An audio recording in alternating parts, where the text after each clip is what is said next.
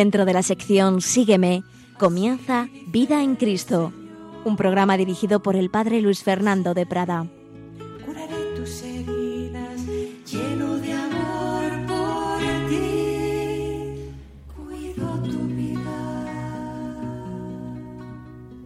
Un cordialísimo saludo, queridos amigos, querida familia de Radio María. Seguimos adelante en estas reflexiones sobre la vida espiritual y concretamente sobre la virtud reina, sobre la virtud más importante, la caridad. Dedicamos ya algunos programas a los fundamentos teológicos de esta virtud teologal, que es una única virtud, aunque con esos dos objetos, ante todo el amor a Dios sobre todas las cosas y al prójimo y a todo lo creado en cuanto está en relación con Dios y en relación con nuestro último fin, el amor a Dios, el amor a las criaturas.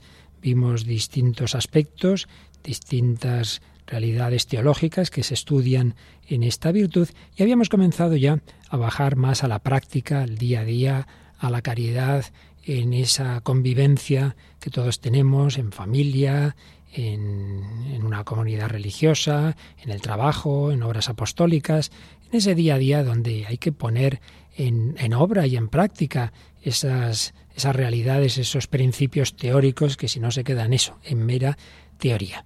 Y lo estamos haciendo pues partiendo siempre de la Sagrada Escritura y con el ejemplo de los santos y particularmente estamos tomando como referencia de esta caridad de los pequeños detalles en la vida ordinaria alguien que fue Modelo de ello, Santa Teresa del Niño Jesús, doctora de la Iglesia, Santa Teresita de Lisieux. Distintos aspectos de ese día a día tan importantes para hacer la vida agradable en la convivencia.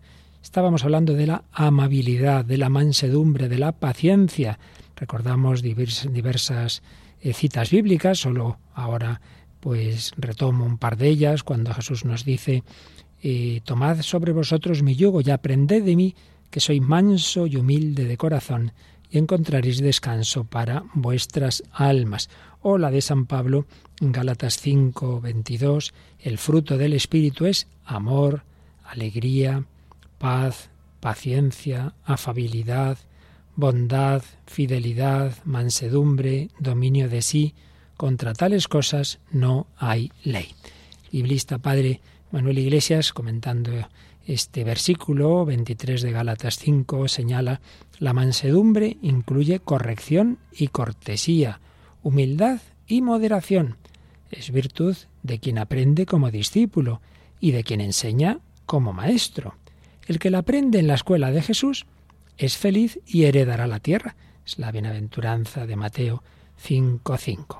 Fijaos que, según una tradición, que recogió al cabo de los siglos San Jerónimo cuando se fue a vivir a Tierra Santa, los niños de Nazaret, cuando iban a ver a Jesús, decían, vamos a la suavidad, vamos a ver a la suavidad.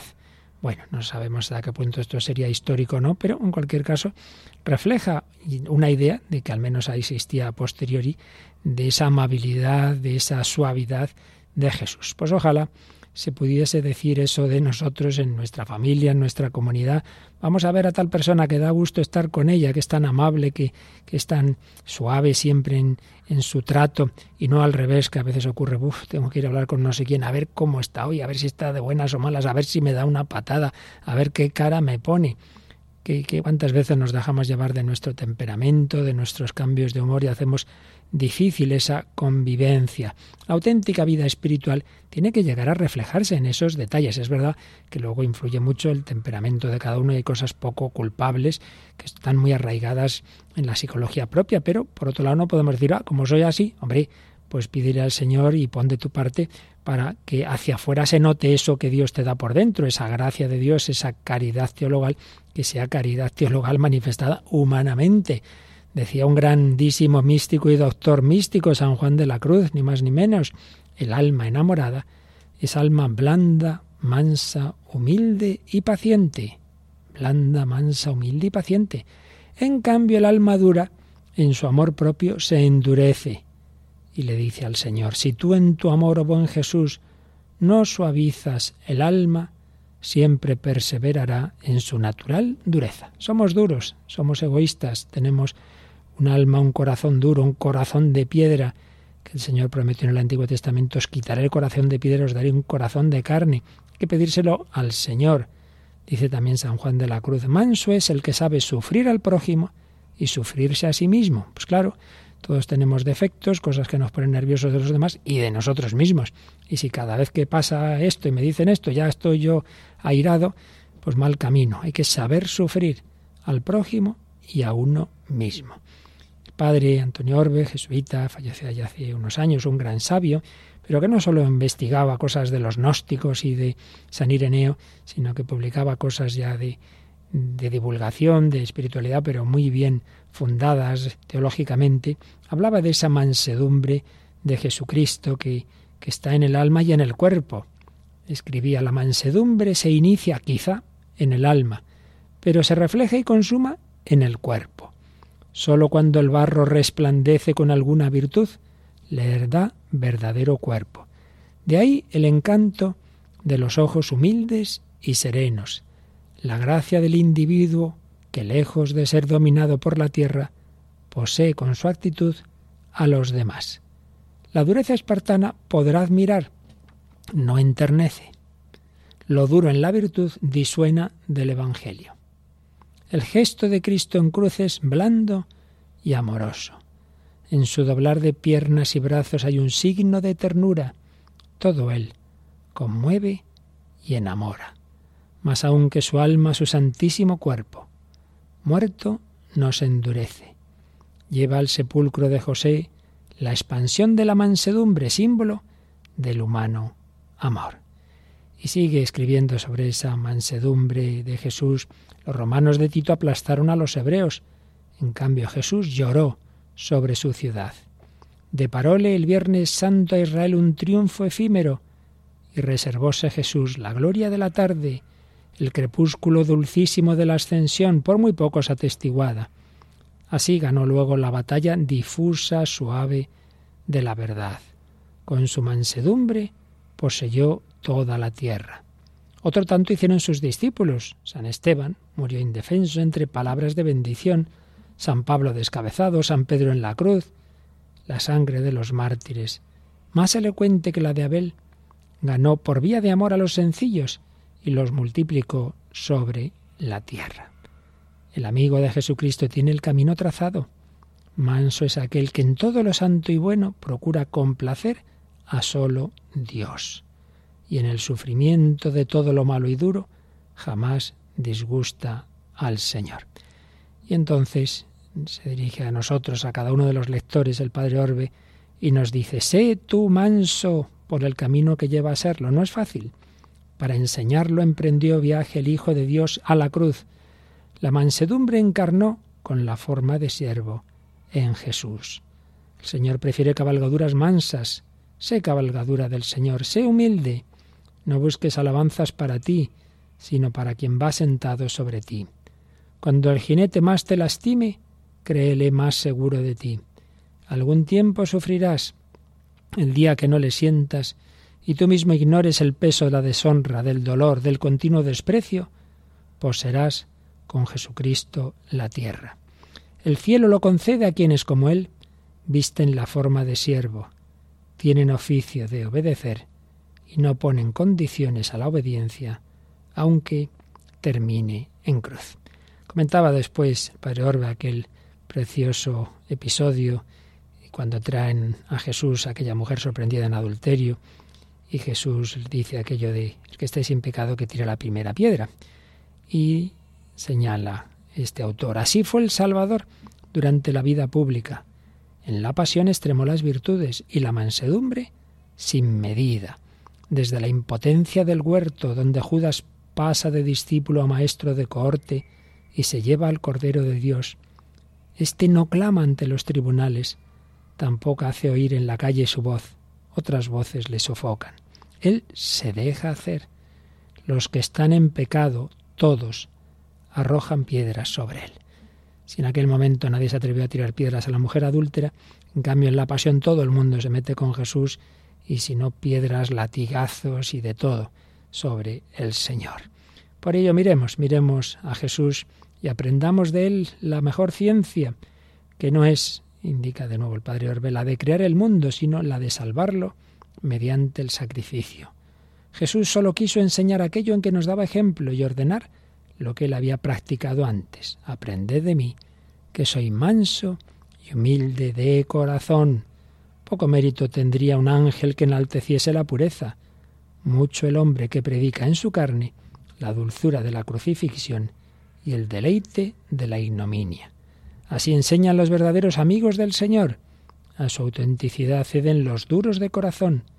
Nunca es tan amable y eficaz el Evangelio como entre quienes saben sufrir sin cansancio y con mansedumbre las penas que sobre ellos amontona la vida. En fin, ha sido una cita larga, pero creo que valía la pena. Una cita preciosa.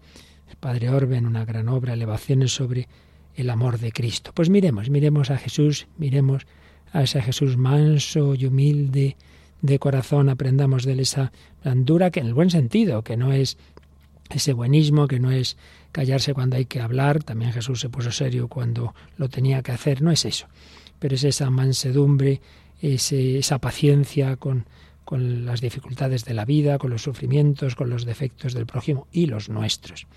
Y todo esto, que en el caso del Señor lo vivió en grado extremo, sobre todo en la pasión, pues apliquémoslo a las pequeñas dificultades y roces de la vida ordinaria. En todas partes no hay comunidad, por buena que sea, donde no haya estas cosas. Pues todos los santos que han vivido en comunidad lo, lo cuentan, historias de estas, y lo mismo en la familia. Santa Teresita, del Niño Jesús, sabemos, por su historia de un alma, que, bueno, pues se llevaba muy bien con todo el mundo, pero eso no quiere decir que todo el mundo le cayera bien, como solemos decir. Había una hermana que le era antipática, ¿qué le vamos a hacer? Le era antipática, pero cuando Teresa de Lisieux sentía la tentación de contestarle de manera desagradable, escribe, me, me limitaba a dirigirle la más encantadora de mis sonrisas, procurando cambiar de conversación, pues se dice en la imitación, en el Kempis, es mejor dejar a cada uno con su idea que detenerse a contestar. Esto lo escribe ella en la historia de un alma. Pues si alguien te es difícil, te es antipático, ya sabes, la más encantadora de tus sonrisas. No poner cara de haberte tragado una escoba y de que vaya que ha aparecido este por aquí, sino esa amabilidad que ella manifestaba. Eh, señalaban testigos que, que hablaran sobre ella tras su muerte, que a aquellas que le estorbaban de alguna manera nunca les mostraba enojo ni fatiga, y respondía al primer llamamiento. Una ocasión, a fin de animar a una hermana afligida por negros pensamientos, solicitó ser su ayudante en un empleo, en el cual nadie podía sostenerse por causa del carácter difícil de la enferma. Se ve que había una hermana, pues eso, que estaba enferma y que tenía un carácter muy negativo y que debía hacer la vida imposible, siempre todo negativo, siempre todo quejoso, en fin, esas personas que, que resultan ya cansadas, ¿no? Siempre está todo mal. Bueno, pues Santa Teresita se ofreció a estar con ella, que pidió estar ahí trabajando a su lado. Y es realmente heroico en el día a día, pues, este tipo de, de actitudes. Claro, algunas monjas indican también testigos, al verla tan dulce y que nunca se quejaba, abusaban de su paciencia. Pues sí, esto pasa.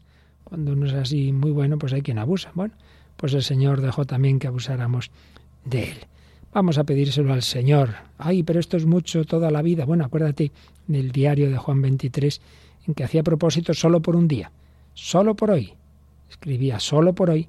Tendré el máximo cuidado de mi aspecto, cortés en mis maneras, no criticaré a nadie, no pretenderé disciplinar a nadie, sino a mí mismo.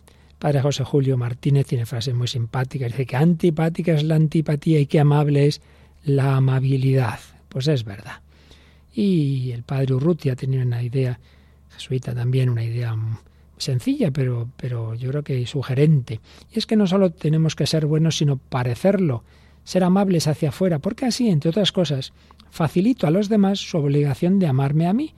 Les será más fácil amarme si yo soy amable, si yo se lo pongo fácil. Si tienen que hacer muchos esfuerzos y hacer muchos actos de fe en que en mí está Cristo, pues hombre, no, no se lo pongas así de difícil.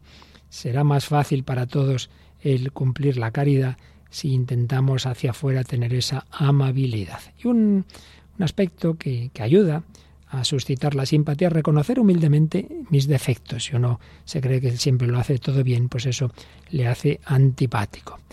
Así que intentémoslo, intentemos ser amables, hablar de manera comprensiva, afable, cordial. Las espinas molestan menos, las heridas cicatrizan antes, las palabras dejan de ser cuchillos y pasan a ser sedantes. Con la amabilidad el niño crece, el joven madura, el mayor vive mejor. Vamos a pedírselo al Señor, ser amables a todas horas, alegres y tristes. Eso es lo difícil, ¿verdad? Ser amable cuando uno está triste. Y serás entonces un gran evangelizador. Y empezar por la propia familia. Hay quien es muy simpático en la calle y muy poquito con los de dentro. Con buen humor, una verdad avinagrada, se cierra las puertas de la comprensión de los oyentes, decía el gran eh, polígrafo español Menéndez Pelayo. Todo puede decirse con caridad y cortesía, todo, pero con caridad y cortesía. En cambio, la razón expuesta con malos modos no convence, sino que enfurece y encona. Y Bernanos, hay que atreverse a decir la verdad entera, sin añadirle el placer de hacer daño. Pues sí, podemos decir todo, pero con buena cara, amablemente. Y lo mismo digo en, la voz. me parece algo significativo, ¿no? Cuando uno llama a un colegio mayor, a una comunidad religiosa, en fin, a un sitio donde hay muchas llamadas y el que coge el teléfono, pues cómo lo hace, ¿no? Pues amablemente diga, sí, con mucho gusto y tal. O, bien, ¿quién es? Bueno, pues es que está ocupado, llame otra hora, hombre. Solo eso, pues ya es un primer eh, signo de caridad o de falta de ella, pues ese tono de voz, esa cara que ponemos. Quizá tenga mucha razón aquella oración que decía una niña, Señor, te pido que los malos se hagan buenos y que los buenos se hagan simpáticos, porque lamentablemente gente que sí que es buena, pero madre mía, le cuesta ser simpática. Bienaventurado el que nunca pone mala cara a los de fuera y siempre pone buena cara a los de dentro. Ahí, ahí, si hay caridad, si hay amor, sin duda. Ahí está el Señor. Pues vamos a pedírselo, vamos a hacer un momento de reflexión, de oración y a pedirle esa caridad, a pedirle ese amor en el día a día.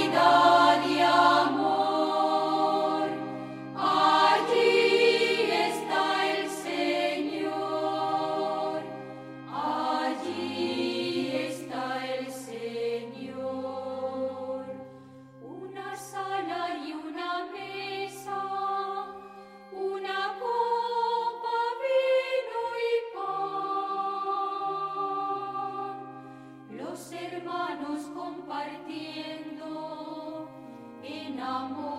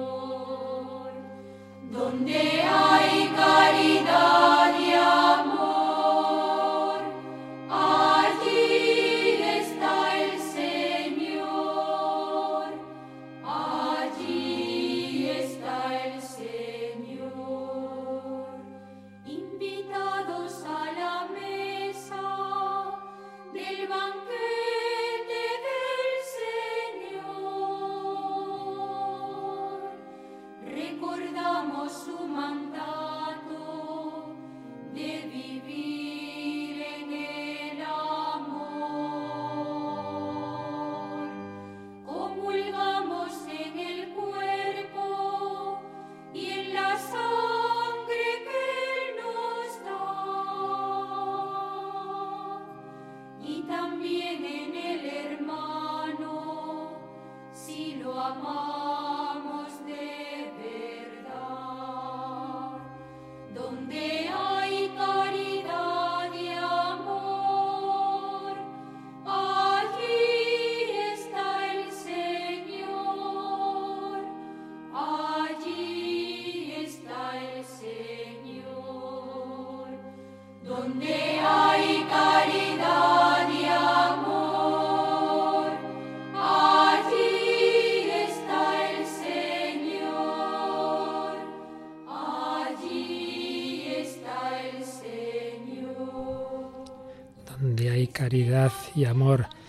Ahí está el Señor.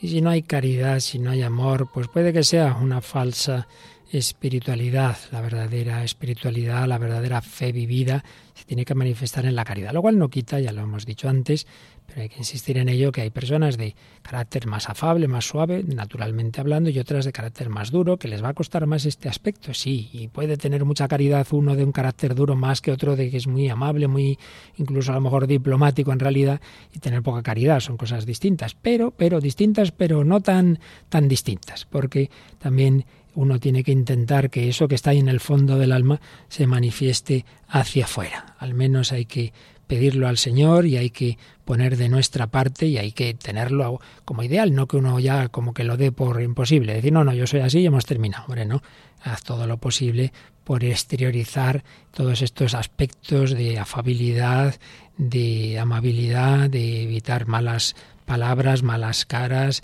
tonos de voces eh, hirientes, etcétera, etcétera. Bien, pues un aspecto para el día a día, esa afabilidad, esa amabilidad. Y otro, que ya un poquito también lo hemos mencionado, también es importante para, para hacer agradable la vida en común, es un tono positivo, alegre, eh, de paz, porque muchas veces somos muy, muy, muy, cenizos, muy, muy negativos, y eso aparte de ser malo para cada uno de nosotros, pues también hace, hace antipática la, la convivencia, porque es desagradable estar conviviendo con una persona que siempre está quejándose, que todo está mal, que todo siempre es lo negativo. De esto hemos hablado muy a fondo en bastantes programas sobre paz y alegría, pero bueno, nunca viene mal insistir y recordar en cómo Cristo resucitado quiere darnos ese tono de alegría, de esperanza, que no es un mero optimismo caracteriológico, sino que es una certeza, es una virtud teologal, la certeza basada en la certeza de la victoria definitiva del, del bien sobre el mal, de la gracia sobre el pecado. Dice San Pablo en 1 Tesalonicenses 5, vivid en paz unos con otros. Os exhortamos asimismo a que amonestéis a los que viven desconcertados, animéis a los pusilánimes, sostengáis a los débiles y seáis pacientes con todos. Mirad que nadie devuelva a otro mal por mal, antes bien, procurad siempre el bien mutuo y el de todos. Estad siempre alegres, orad constantemente. Estad siempre alegres, pero para ello hay que orar constantemente. Y en la carta a los romanos, el que da, que lo haga con sencillez, el que preside, con solicitud, el que ejerce la misericordia con jovialidad, con jovialidad.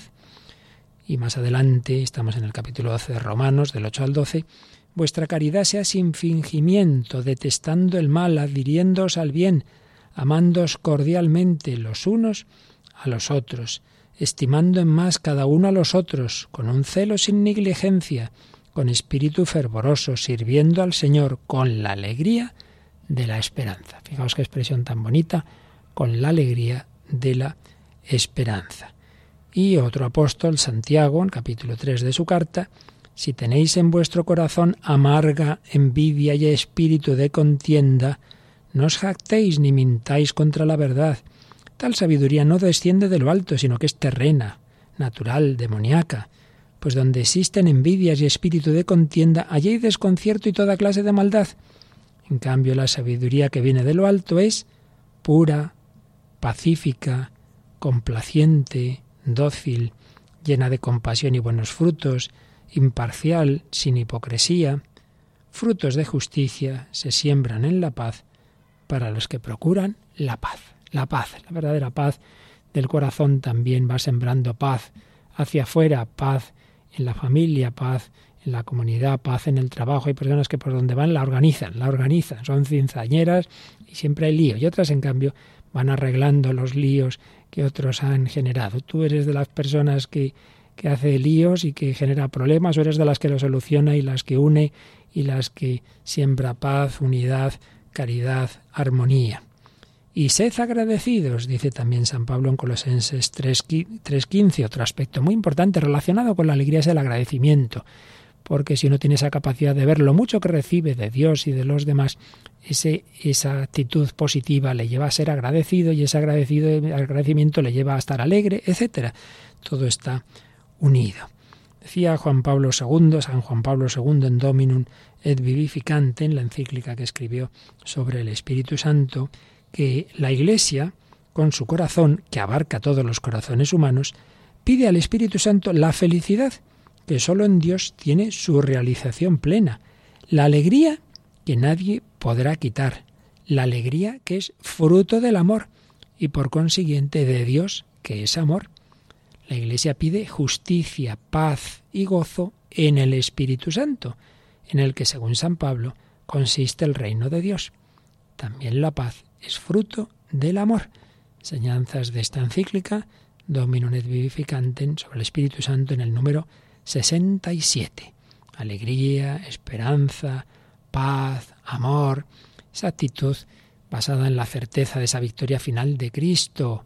Yo he vencido al mundo y si queréis, con una famosa expresión de la Virgen en Fátima, por fin mi corazón inmaculado triunfará, que en su momento, cuando se reveló el tercer secreto de Fátima, el que era entonces prefecto de la Congregación por la Doctrina de la Fe, el cardenal Joseph Ratzinger, hizo un comentario teológico muy profundo, como todo lo suyo, muy bello, a este, este tercer secreto, pero también a esa frase que ya conocíamos antes de la Virgen, por fin mi corazón inmaculado triunfará. Vale la pena que leamos algunas líneas de ese comentario realmente preciosas.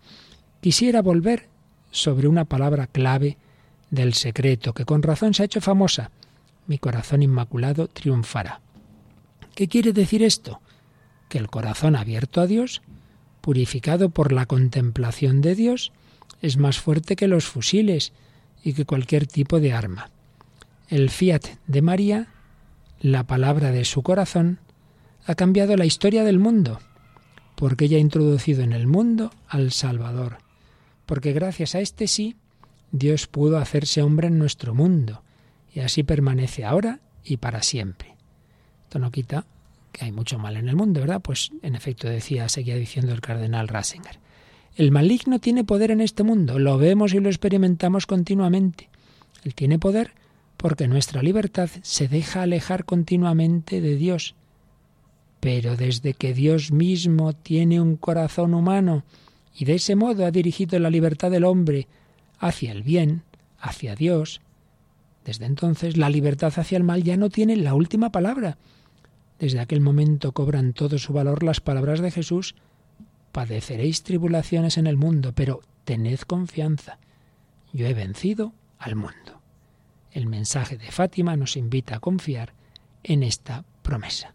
Precioso comentario, hay mal en el mundo, el maligno tiene poder, pero la última palabra es del bien, es de Cristo, es de aquel que ha dicho, yo he vencido al mundo, es de aquella que ha dicho, por fin mi corazón inmaculado triunfará. Por eso, el cristiano, por definición, tiene que ser un hombre, una mujer de esperanza. Esperanza, repito, es mucho más que un mero optimismo caracterológico. Es algo hondo, profundo, que el alma debe estar anclado en esa esperanza.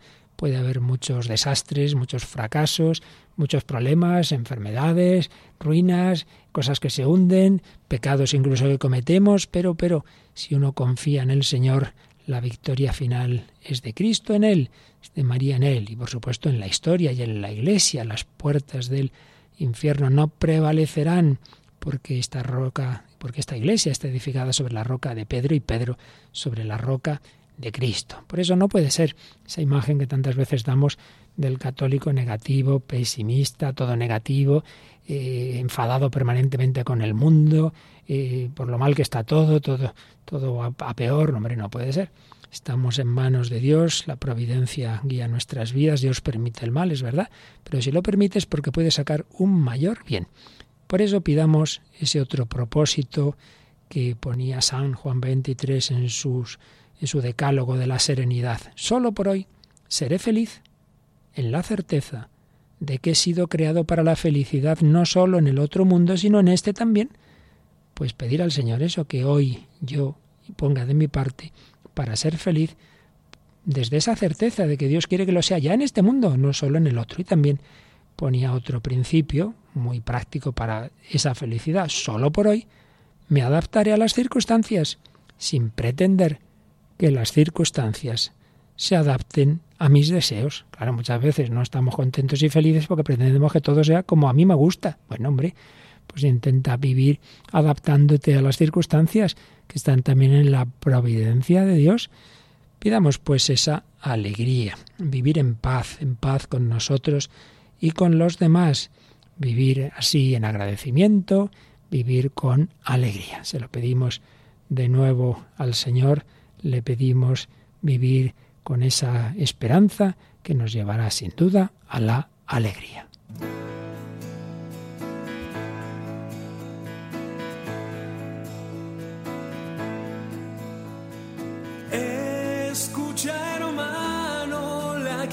Canción de la alegría,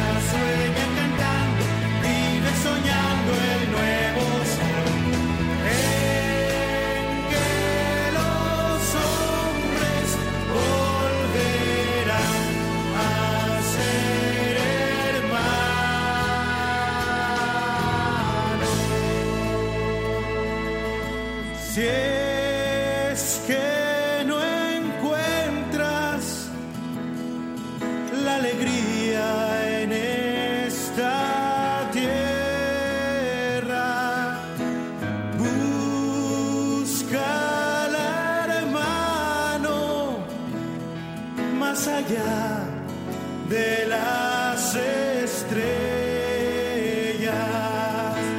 Ven, canta, sueña cantando. Búscala más allá de las estrellas, pero ese más allá está aquí en el más acá, porque el Hijo de Dios, creador de cielo y tierra, también de las estrellas, se ha hecho nuestro hermano y quiere vivir en nuestro corazón. Y si en nuestro corazón está la paz, la tendremos también con los demás. Aquí seguimos en Radio María, estas reflexiones, un servidor, Padre Luis Fernando de Prada, sobre la caridad en el día a día, en la vida ordinaria, en los pequeños detalles, la comprensión, la amabilidad, la positividad, la alegría, la esperanza. Cardenal Daniels, en una obrita, Vivir en la fragilidad, daba también algunas sugerencias para vivir en paz contigo mismo. Establece la paz en tu propio corazón y miles de personas a tu alrededor encontrarán la paz. La paz comienza con la aceptación humilde y agradecida de nosotros mismos, tal y como Dios nos ha hecho, tal y como Dios nos quiere. Por eso no busquemos lejos lo que podemos encontrar al lado. La paz comienza por pequeñas cosas. Aceptar con reconocimiento y como un don de Dios la vida cotidiana y gozar de las cosas sencillas de la naturaleza. La paz comienza a menudo con la humildad de encontrar la felicidad en las cosas más sencillas. Y señalaba diez propuestas prácticas, otra especie de decálogo. Primero, aceptarnos tal y como somos y con alegría. A veces no nos aceptamos, no nos valoramos, de esto hablamos también mucho en otra ocasión, la autoestima cristiana, aceptarnos tal y como somos y con alegría. Segundo, pensar más en lo que tenemos que en lo que nos falta. Dar las gracias más que quejarse. Pues qué verdad es, es que nos falta algo y solo nos fijamos en eso, hombre. Pues fíjate en lo mucho que tienes. Esa especie de ejercicio que se ha hecho más de una vez de enseñar a alguien una hoja blanca con un par de puntos negros. ¿Qué ves aquí? Dos puntos negros. Hombre, es una hoja blanca con dos puntos negros, pero no dejes de ver la hoja blanca entera, ¿no? Pues es que me duele esto, lo otro, eh, tal cosa no la he conseguido. Bueno, mira las muchas cosas que te van bien, que se has conseguido, pero no, nos fijamos en lo que nos falta. Por eso decía Chesterton que algunos dan gracias por los regalos que les dejan los reyes en los zapatos y no dan gracias todos los días por tener pies que meter en los zapatos. Hasta, hasta que no nos falte algo, pues no nos damos cuenta, no lo valoramos, pues el tener nuestro cuerpo, nuestros sentidos, nuestra inteligencia, nuestra voluntad, nuestra afectividad, familia, fe, bueno, pues anda que no hay cosas por las que dar gracias. Sí, a cada uno nos puede faltar algo. Todos somos discapacitados, todos. Unos de un tipo, otros de otro, más intelectuales, más afectivos, más eh, físicos, pero todos tenemos discapacidades. Bueno, Dios nos quiere como somos. Tercero, aceptar a los demás tal y como son, comenzando por las personas más próximas, nuestro cónyuge, nuestros padres, hermanos, hermanas, vecinos, nuestra familia entera. Si tienes que aceptarte a ti mismo, Acepta también a los demás, pero empieza por los cercanos, por tu familia. Cuarto, hablar bien de los demás y en voz bien alta. Esto ayuda mucho a unir. Las personas cuando oyes, ay, mira, tal persona ha hablado muy bien de ti, pues eso te une a ella, te, te, te hace que tengas una, una actitud ya positiva. Pero si ya te han contado que ha estado criticando de ti, mal asunto. Eso ya ha sembrado ahí algo muy negativo. Hablar bien de los demás y hacerlo en voz bien alta. Quinto, no compararnos jamás con los demás, porque tal comparación solo conducirá al orgullo o a la desesperación sin hacernos felices. Es verdad. Si te comparas y te crees mejor, te lleva eso al orgullo. Si te crees peor, te desanimas, te deprimes, te puedes desesperar. No, no, no, no, no. Nada de compararse. Tú mira solo a Jesucristo. Mira al Señor, mira a la Virgen. Dios te quiere como eres, pero no empieces ahí a hacer comparaciones que no van a ninguna parte. Sexto, vivir en la verdad, sin temor a llamar bien lo que está bien y mal a lo que está mal. Toda esta caridad no va contra la verdad. Séptimo, resolver los conflictos a través del diálogo, no por la fuerza. Si guardamos rencor, nos encerramos en la tristeza. Hablar del otro en su ausencia, decíamos antes también, conduce a alabarle o a quejarse de él inútilmente. Es mejor abrir nuestro corazón en un auténtico diálogo. Esto es muy importante, ¿no? Pues todos lo sabemos, lo sabéis los matrimonios, en fin, en cualquier relación de amistad, pues siempre hay conflictos, cada uno somos cada uno. Entonces, en esos conflictos, bueno, yo me callo, pongo mala cara, pero ¿qué te pasa? No, nada, no me pasa nada. O peor, ¿no? Pues vamos en plan agresivo. Por ahí no se arregla nada, sino cada vez todo va peor y guardamos rencor, nos encerramos en la tristeza, criticamos al otro. Venga, hombre, habla directamente con la persona afrontemos el problema, dialoguemos cuando estemos serenos, no cuando uno está enfadado, que entonces va a ser peor. Octavo, en ese diálogo, comenzar por lo que une y solo después abordar lo que separa o divide. Pues es lo que hace la Iglesia en los diálogos interreligiosos. Bueno, mira, compartimos con vosotros la fe en Dios, compartimos con vosotros la fe en Cristo, compartimos casi todos los sacramentos, nos falta este punto, este otro. Bueno, vamos a empezar por lo que nos une y luego por lo que nos separa. Pero si ya empezamos, oye, es que en tal cosa, tal otra, ya empezamos por lo que nos separa, pues mal asunto. Siempre vayamos de lo positivo, luego desde ahí intentemos superar lo negativo. Nueve, dar el primer paso antes de la noche estoy todo el día enfadado, venga, antes de que acabe el día hay que arreglar esto. Por eso dice el apóstol San Pablo en Efesios 4:26, que vuestro enojo no dure más allá de la puesta del sol. Y décimo, principio, orientación práctica muy importante, estar persuadido de que perdonar es más importante que tener razón. Si uno se encierra, no, no, pues, pues ¿para qué voy yo a decir y a ceder? Si es que tengo razón, mira, aunque la tengas. Amar y perdonar es más importante que tener razón. Si uno se aferra a las razones, desde luego nuestro Señor Jesucristo nunca hubiera muerto por nosotros. razón tenías todas para mandarnos a la porra, pero Él quiso amarnos hasta el extremo, dejarse traicionar, negar, flagelar, crucificar. Tenía razón para no hacerlo, sí, sí, pero más allá de nuestras razones mezquinas está el amor loco, el amor infinito de Dios. Bueno, pues un cristiano poseído, en grado limitado, pero real, por la gracia de Dios, por ese amor de Cristo, tiene que vivir así. Amar y perdonar es más importante que tener razón. Y por tanto, si hay problemas, veamos cómo los solucionamos desde la caridad, desde el amor. Alegría, esperanza, positividad, aceptarnos, aceptar al prójimo, pensar en lo que nos une, dialogar sobre lo que nos separa. Y decíamos que ayuda mucho, pues también esa actitud alegre, incluso jovial, incluso, pues es importante meter aquí todo lo que sería relativo al descanso, a la diversión. Muchas veces está uno muy cansado, tenso y por eso mismo enfadado, triste, negativo, se enfada con todo el mundo. que saber descansar. Fijaos que San, San, Santo Tomás, Santo Tomás de Aquino, y otros autores, pues entre las diversas virtudes eh, que van tratando, nos habla de una que nos puede sonar rara y que no solemos decir nada de ella, la eutrapelia. ¿Qué es esto de la eutrapelia? Pues una virtud que regula el descanso y la diversión. Dice un teólogo, el término eutrapelia se traduciría bien por virtud del buen humor. Es a la vez amabilidad, gracia, fantasía, sonrisa, y virtud de la suavidad y de la flexibilidad. Flexibilidad, a veces somos muy rígidos, pues esto es así y ya está. Nos inclina a evitar las actitudes afectadas, forzadas, artificialmente austeras, y esa pesadez que resulta tan molesta en sociedad. Y es que, y esto es muy importante, la santidad no es rigidez, ni semblante grave. La santidad no es aguafiestas. Por desgracia, a veces tenemos esta idea que lamentablemente a veces tiene su fundamento, ¿no? Pues personas rectas, buenas, pero eso, que a veces confunden esa rectitud moral con una seriedad, no en el buen sentido de la palabra, sino en el sentido de algo que ya se hace antipático. La gravedad rígida, la crítica, la manía de fijarse en el aspecto deficiente de todas las cosas y destacarlo, son pecados por defecto Ahora, a veces pasa eso, ¿no? Esto muchas veces es temperamental, pero hay personas que en todo siempre se fijan en lo negativo. Hombre, empieza por decir, oye, que bien ha estado esto, esto, lo otro, tal. Bueno, tal cosita sería mejorable. Bueno, pero di lo positivo, ¿no? No, pues a veces uno solo se fija en el aspecto deficiente de todas las cosas. ¿Ha estado bien la misa? Sí, una pena que han cantado tan mal, ¿verdad? Y que se equivocó usted en esto, en lo otro, de más allá. Bueno, mantener consigo mismo y con los demás el buen humor y procurar la distracción oportuna es una virtud eminente que facilita y hace agradable y eficaz no sólo la vida particular de cada uno, sino la misma vida social.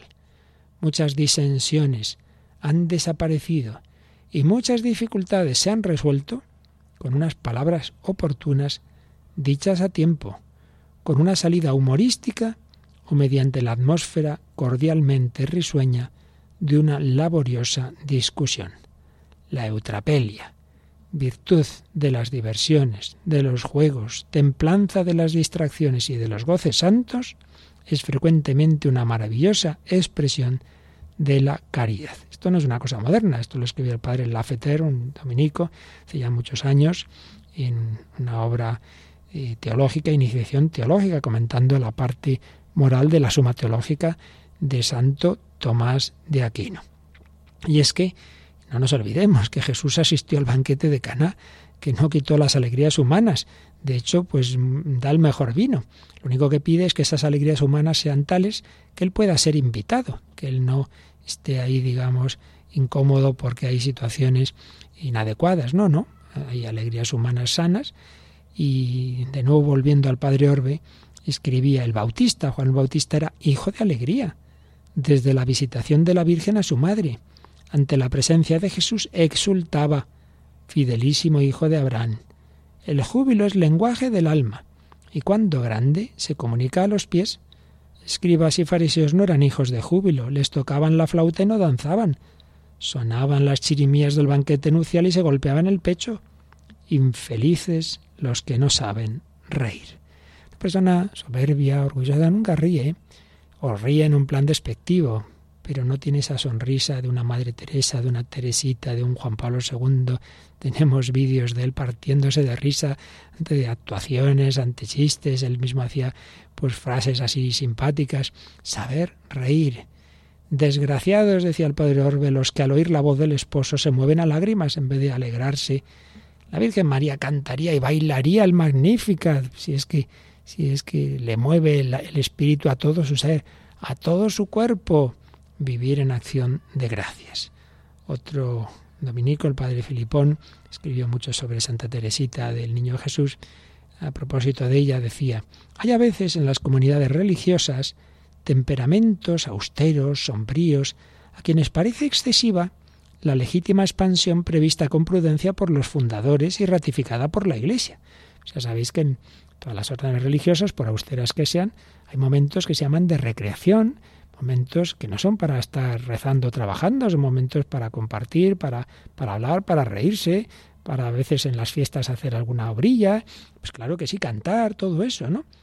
Pues hay gente que eso le parece demasiado. Pero hombre, si una Santa Teresa, San Juan de la Cruz ponían eso en sus reglas, pues hombre, no, no seas tú más, más listo creyéndote más santo que ellos, ¿no? Predican la soledad y sueñan para los demás el aislamiento del desierto. En esta huida misántropa de los hombres hay con frecuencia un secreto egoísmo. Un rostro siempre amable es una limosna espiritual que refleja la sonrisa de Dios. Un rostro siempre amable es una limosna espiritual que refleja la sonrisa de Dios. Qué frase más bonita, no había caído yo en ella, según la estoy leyendo ahora. Qué bello es esto. Y a ciertas horas, cuando hay que dominar los propios cuidados y las íntimas crucifixiones, sonreír es un acto heroico, una de las formas más auténticas de la caridad. Padre Luis María Mendizábal dice que él canonizaría a una persona que siempre sonriera. Porque claro, sonreír cuando las cosas van bien, no, eso pues está fácil, ¿no? Pero en todo momento, momentos fáciles y difíciles, siempre sonreír, uy, dice él, solo por eso es señal de virtud heroica decía, se decía del padre Sebrier, la gente encontraba que vivir con él resultaba agradable. No era el hombre suspicaz, husmeando lo malo, continuamente severo y sombrío como un reproche viviente. No, no era así.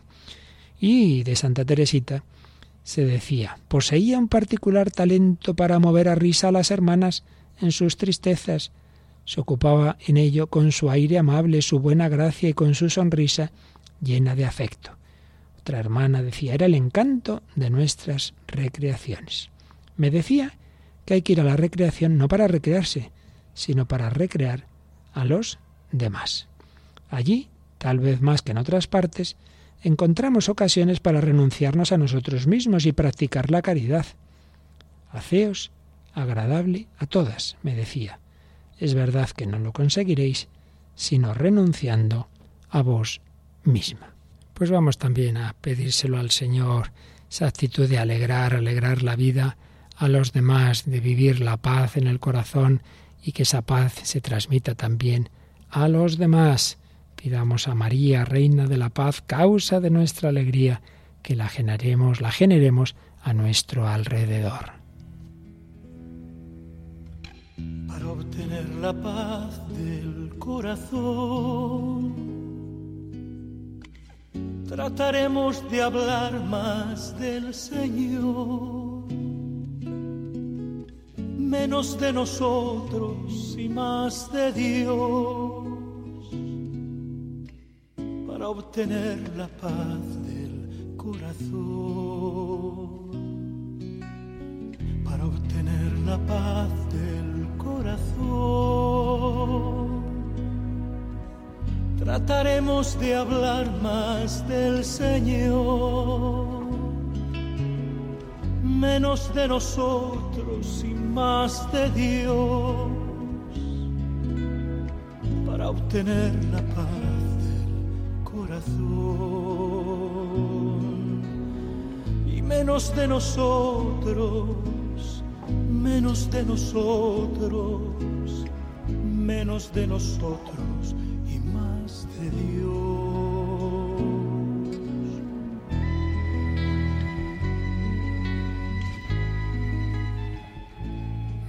De nosotros. Muchas veces el problema está ahí en que estamos centrados en nosotros mismos. Me pasa esto, siento lo otro, me han dicho, me han dejado de decir. No te mires tanto a ti mismo. Trataremos de hablar más del Señor, menos de nosotros y más de Dios,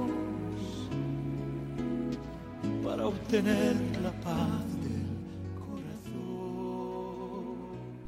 Escribía el padre José Julio Martínez, Bienaventurado el que solo mira lo bueno que hacen los demás. Bienaventurado tú si cuando ocurre un estropicio en tu entorno, no te dedicas a buscar quién lo causó, sino quién podrá remediarlo. Bienaventurado si te presentas siempre de buen humor y con cara de Pascua. Bienaventurado el que se esfuerza por superar la tristeza. Nada exige menos esfuerzo que estar triste. Por eso estar triste es una manera disimulada de ser perezoso. Simplemente me dejo llevar, estoy triste y ya está. Hombre, no, lucha contra la tristeza. Finalmente, caigamos en la cuenta de que las personas buenas siempre recuerdan eh, lo bueno de donde han estado, de ese grupo, de esa institución, de su familia. Se fijan en eso, en lo bueno. Fallos siempre hay en todas partes, pero hay que fijarse en lo positivo y decirlo, alabar, recordar. En cambio, las personas malas siempre están con lo negativo. Me pasó esto, lo otro, fíjate, me dijeron. No hay que quedarse en eso. Esa actitud positiva o negativa no depende tanto de los fallos objetivos, sino de ese corazón del hombre. Agradecimiento, caridad, alegría. Y en cambio el ser quejoso va unido a la tristeza y a ver lo negativo de todo. Fijarse en lo positivo, dar gracias a Dios y a los demás, con paciencia, con capacidad de sufrir las limitaciones, no quejarse nunca de nada, de nadie, ni por dentro ni por fuera, ni de uno mismo, no quejarse nunca. Decían de Santa Teresita, nunca la vi quejarse con ocasión de sus sufrimientos personales. Todo lo soportaba en silencio, evitando causar pena. Pues bien, hemos recordado hoy una serie de indicaciones prácticas, concretas, para esa caridad en la vida ordinaria, para hacer fácil la convivencia, para que esa virtud teologal reina del amor de Dios, del amor del prójimo, se haga realidad humana en el día a día. Seguiremos, seguiremos hablando de ello, seguiremos bajando estos detalles, pero lo principal es que se lo pidamos al Señor Jesús manso y humilde de corazón, haz mi corazón semejante al tuyo.